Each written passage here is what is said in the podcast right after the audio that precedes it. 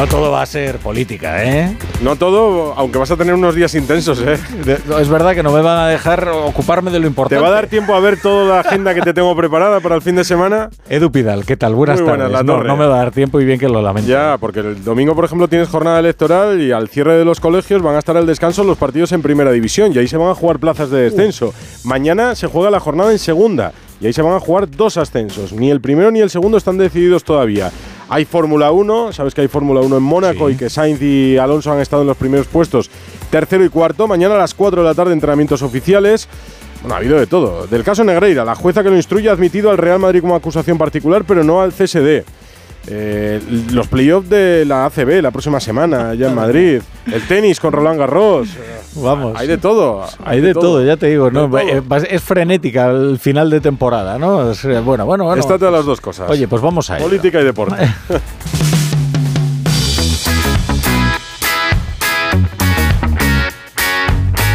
La brújula de Radio Estadio. Edu Pidal. Bueno, y está el asunto Vinicius, que todavía llega el viernes. El único partido que se juega mañana, sábado, en Primera División es el Sevilla-Real Madrid en el Sánchez Pizjuán. Y a José Luis Mendilibar le han preguntado por el brasileño del Real Madrid. Estamos en contra de todo lo malo que pueda pasar. Esto ahora está siendo una moda, punto. Yo nunca he estado a favor de nada que... que- que- entonces, por eso te digo que eh, vamos a hablar de fútbol, que ya se ha hablado suficiente de... Y no ayudamos nada. Con todas esas preguntas y, y lo que te estoy contestando no estamos ayudando en nada, para nada. Mendilibar piensa que no se ayuda con estas preguntas. Guardiola no es optimista con el tema del racismo. Ha hablado en Manchester. They should. Here they are so so strict. Deberían aprender de la Premier League. Aquí son muy estrictos. Saben lo que tienen que hacer. Es un problema en todas partes. El problema es que hay racismo en todas partes. No solo en España con Vinicius Junior. No solo por el género, sino por el color. Creer que nuestra lengua es mejor que la otra, que nuestro país es mejor que el otro. La verdad, no soy tan optimista, sobre todo conociendo a España, de que esto vaya a pasar.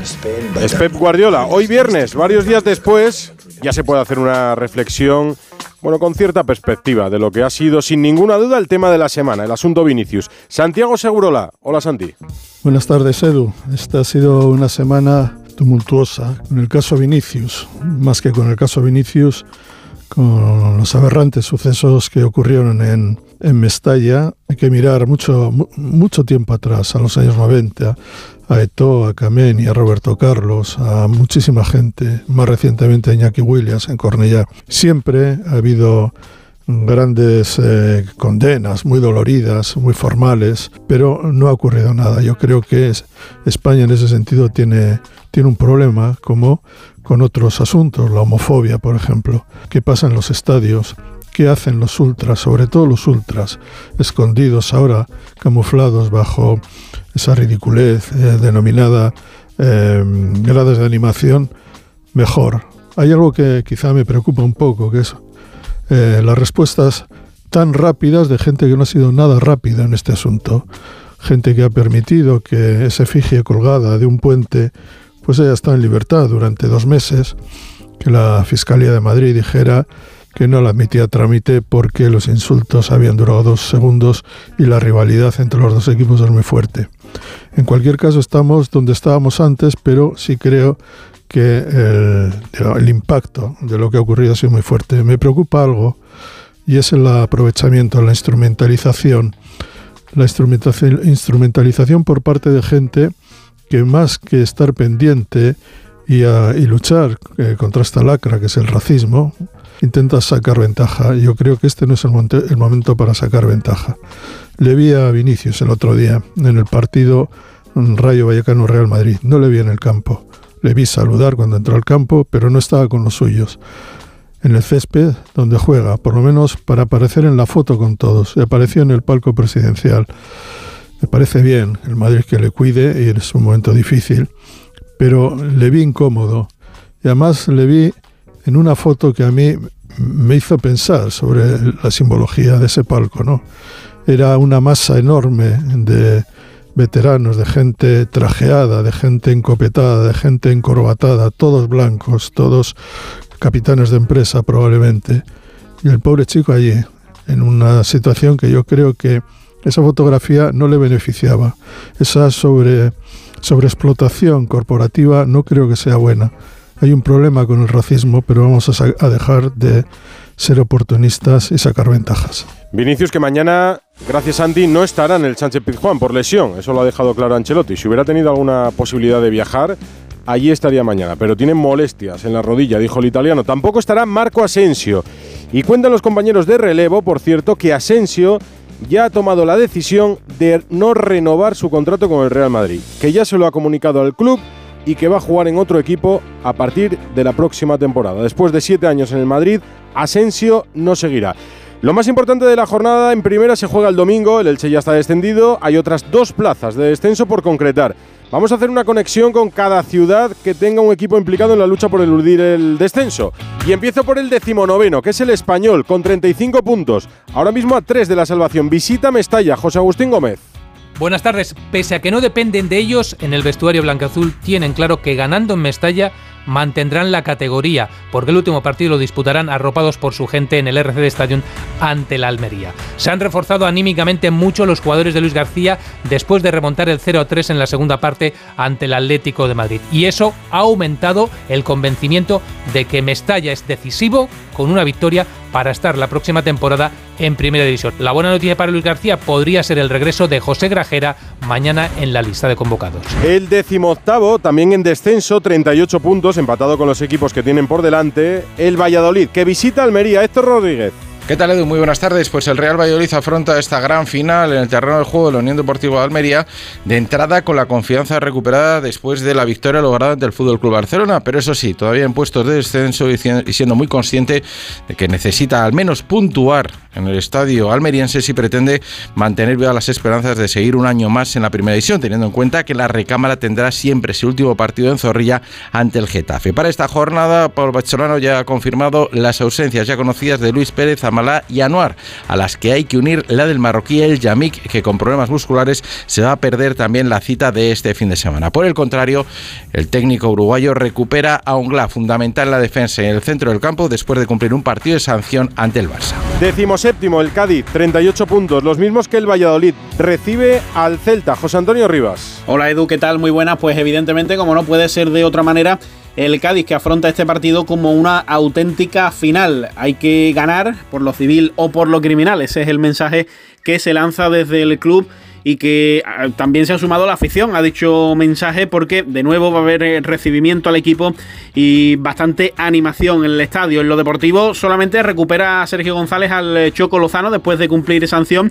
Bastantes bajas las que tiene el eh, Cádiz, quizás podría tener también unos minutos Roger Martí, pero bastantes numerosas las ausencias que va a tener el técnico catalán del Cádiz para esta auténtica final. Décimo sexto, el Getafe, 38 puntos, recibe a Osasuna Alberto Fernández. Hola Edu, ¿qué tal? Muy buena. Sí, desde luego la victoria contra el Betis fue un soplo de aire fresco. Mucha vida le ha vuelto a dar esa victoria ante un Getafe que eh, ya te digo que en el colisión creen que si ganan a Osasuna no les va a hacer falta ganar en la última jornada al Real Valladolid para mantener la categoría. Les valdría un punto o ni siquiera eso. Es verdad que la baja de Nesunal, que va a estar ocho meses fuera, al menos ha hecho mucho daño, pero es posible que Mauro Arambarri, el uruguayo, se infiltre y pueda jugar lo que es la última final en el Coliseo. Decimoquinto, 39 puntos, uno por encima del descenso, está el Almería, que recibe el Valladolid, duelo directo. Juan Antonio Manzano.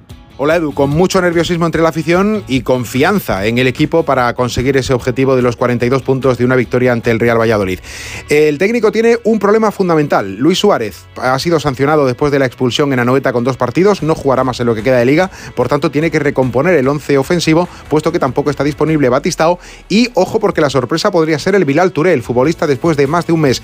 Después de la operación tras la lesión en el cuádriceps izquierdo producida en Sevilla, podría volver pero a la lista, no va a ser posible que sea titular y podría jugar algunos minutos en el tramo final. Lleno absoluto, 16.000 espectadores en el lado rojo y blanco para buscar ese triunfo que certifique la continuidad en primera. Décimo cuarto el Celta, 40 puntos, dos por encima del descenso, arrastrado hasta esta posición después de un balance de cuatro derrotas y un empate en las últimas cinco jornadas. Visita Cádiz, Rubén Rey. El Celta lo tiene en la mano, pero aún así aquí nadie se fía ni un pelo, más bien todo lo contrario, porque está en caída libre el equipo de Carlos Carballal, un enorme bajón de juego y de resultados en los dos últimos meses de competición, con los problemas físicos de un muy mermado Yago Aspas, con la lesión, ya no volverá a jugar en esta temporada de Fran Beltrán, el bajón también del rendimiento de Gabri Veiga, en definitiva, calculadora en mano, la afición responde porque habrá presencia celeste en el nuevo Mirandilla, respondiendo a esa posibilidad que ofrecía el club de entradas y plazas de autobuses gratuitas para estar en Cádiz. En definitiva, el Celta entra en modo pánico ante estas dos últimas jornadas. Recordemos que cerrará la Liga Edu en casa en Balaídos frente al Barcelona. Y decimotercero el Valencia. Tiene 40 puntos, dos por encima del descenso. Recibe al español Eduardo Esteve. Hola Edu, buenas tardes. En Valencia toda la actualidad viene centrada en la resolución del Comité de Apelación. El conjunto de Mestalla solicitó la cautelar, le fue denegada en el día de ayer, ha presentado recurso y hoy le ha rebajado la sanción de 5 a 3 partidos de cierre de la grada de animación joven y de 45.000 euros a 27.000 en la multa. En cualquier caso, el Valencia no está satisfecho y ya ha presentado recurso ante el TAD para solicitar esa cautelar y poder abrir esa grada el próximo domingo frente al español y también para que se anule la sanción de tres partidos que tiene que cumplir ahora el conjunto valencianista. En lo deportivo, hoy ha vuelto al trabajo el equipo de Rubén Baraja preparando lo que es una nueva final. Recordemos que si el Valencia gana en Mestalla al equipo españolista, certificaría matemáticamente su presencia en Primera División la próxima temporada. Y el domingo no se va a decidir todo. Pero puede salvarse ya algún equipo muy interesante, sobre todo esos duelos directos. Lo vamos a contar en Radio Estadio a las 7 de la tarde. La brújula de Radio Estadio. Edu Pidal.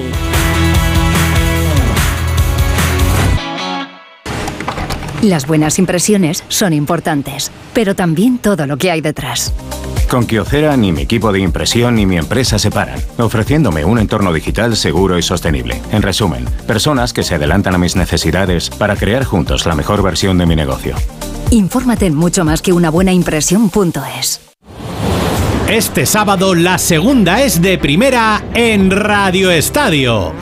Última jornada con dos plazas y cuatro candidatos al ascenso, con el duelo directo entre Unión Deportiva Las Palmas y Alavés. El Granada quiere celebrar su regreso en su estadio con la visita del Leganés y el Levante mantendrá sus opciones si gana en su estadio al Oviedo. Además, un único partido de primera. Antes de su gran final europea, el Sevilla recibe al Real Madrid con los entrenamientos del Gran Premio de Mónaco de Fórmula 1 y el comienzo del playoff de la Liga ACB de baloncesto con la eliminatoria Basconia Juventud.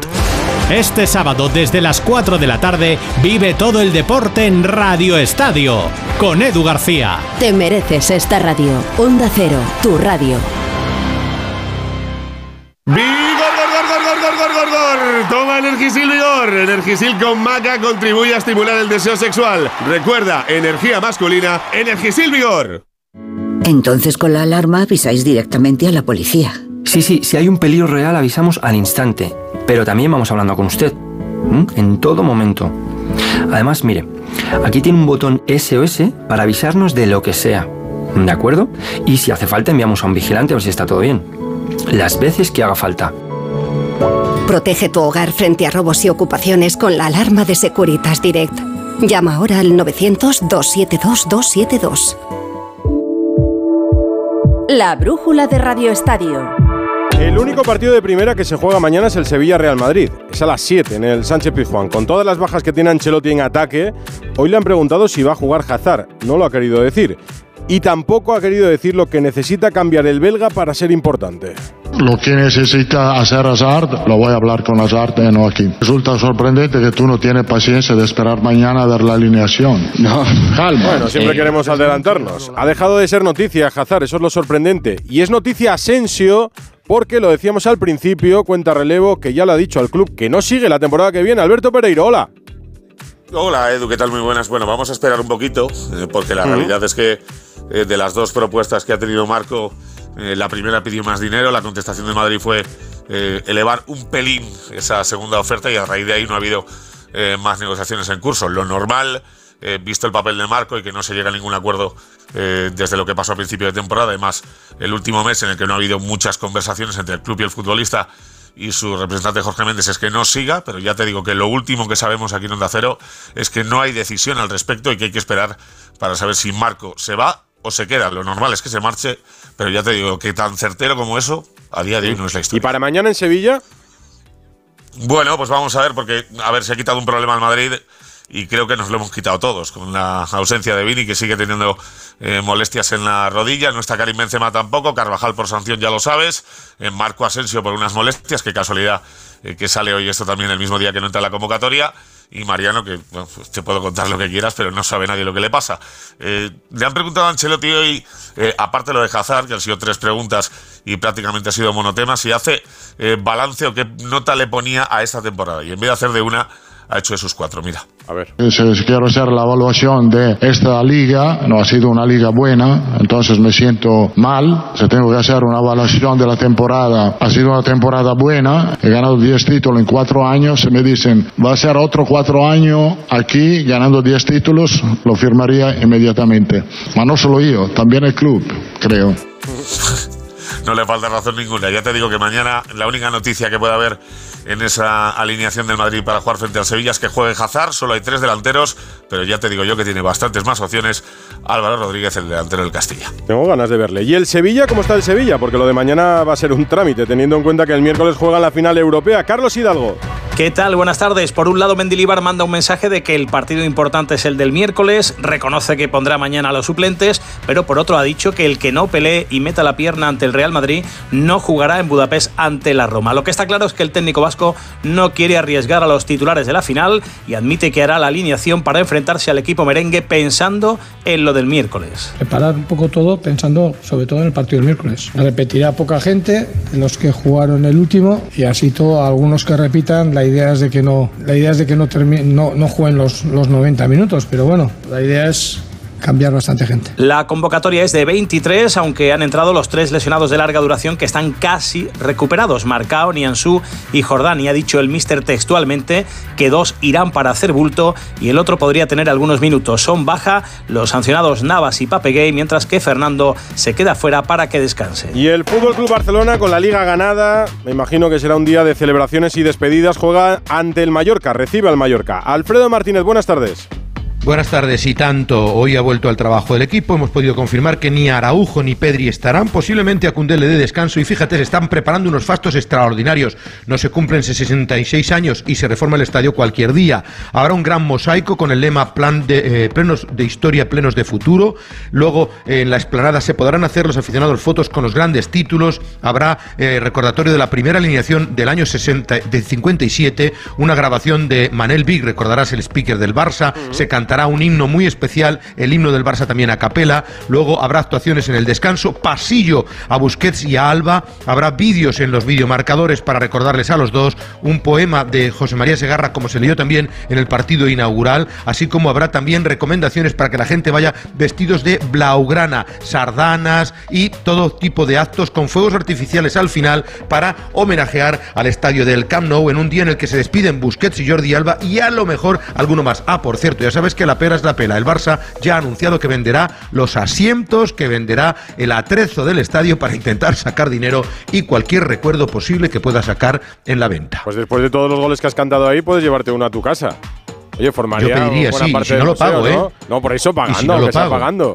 Aunque sea pagando, pero tener primero es para los socios y luego lo venden más caro para los no socios. Así que tendré que ponerme a la cola, pero no me desagradaría comprarlo. En cualquier caso, ambiente súper festivo. Barça-Mallorca. El Mallorca se juega algo más, pero el Barcelona, sobre todo, un día para la nostalgia. 9 menos 10, una hora menos en Canarias. La brújula de Radio Estadio. Y una noticia en primera división. Iraola, el entrenador del Rayo, no va a seguir en su banquillo la próxima temporada. Raúl Granado.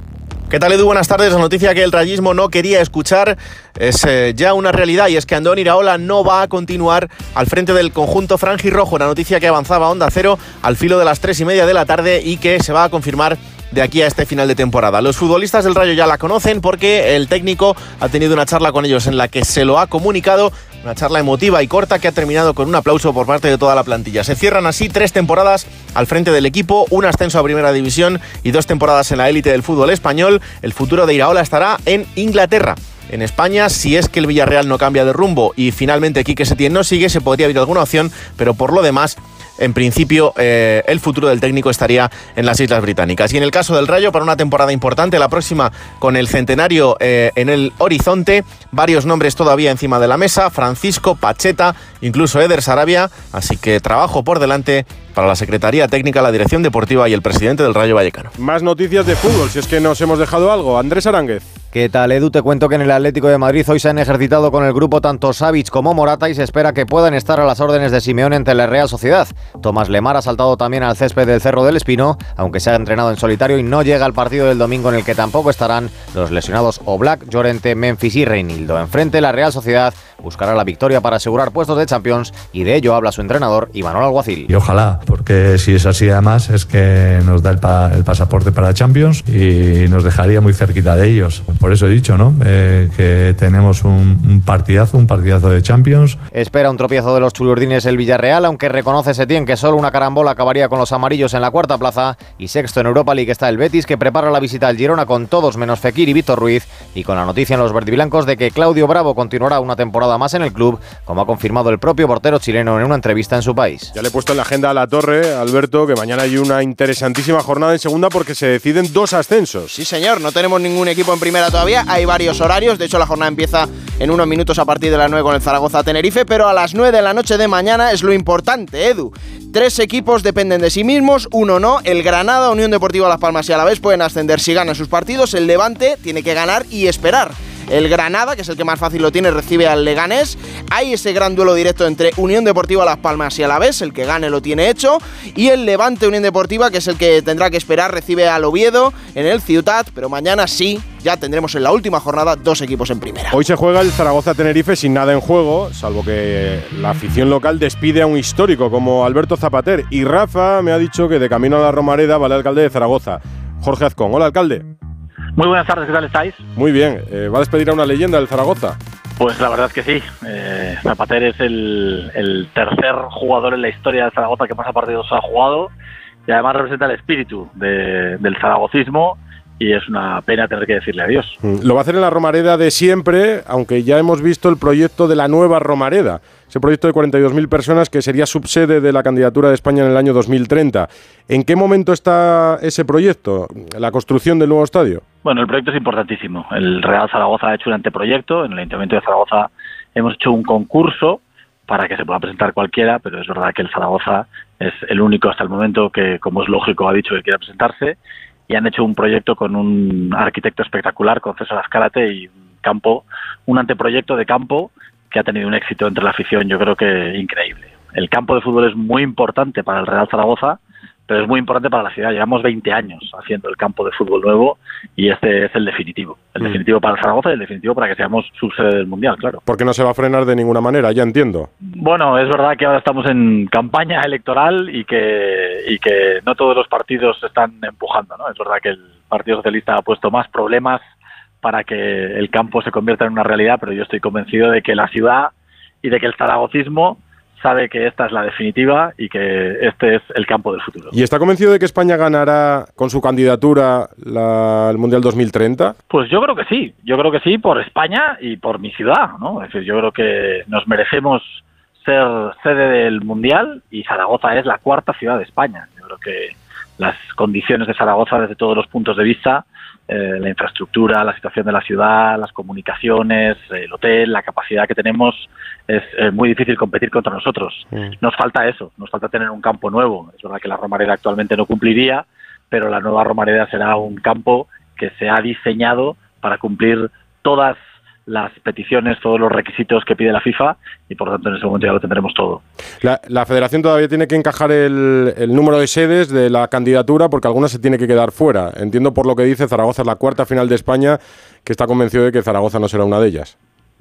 Hombre, eh, todo apunta a que sí, ¿no? Hmm. Con todo el respeto a todas las ciudades, como os decía, eh, Zaragoza no solamente por número de habitantes, no solamente por ser una de las capitales de comunidad autónoma, sino porque la infraestructura de hoteles que tenemos, las comunicaciones, aeropuerto, AVE, en una situación muy estratégica dentro de lo que es eh, España, con respeto a todos los demás, pero creo que es muy difícil de desbancar la candidatura de Zaragoza. Pues despide campaña y despide a Zapater, que no es poca cosa para un viernes a estas horas. Alcalde de Zaragoza, Jorge Azcón, muchas gracias. Oye, un placer y muchísimas gracias a vosotros. Fútbol femenino, final del Europeo Sub-17 y no nos ha ido bien. Hemos perdido Ana Rodríguez. No pudo ser Edu y al final la selección sub-17 femenina ha caído en la final del europeo 3-2 ante Francia en una segunda parte de locura en donde se han marcado los cinco goles del encuentro y en donde Vicky López, la jugadora azulgrana, ha marcado ese doblete para España en menos de tres minutos. Al final de este partido se ha impuesto el físico de la selección francesa. Mañana turno para la sub-17 masculina, también en el europeo, cuartos de final a partir de las 8 de la tarde ante Irlanda.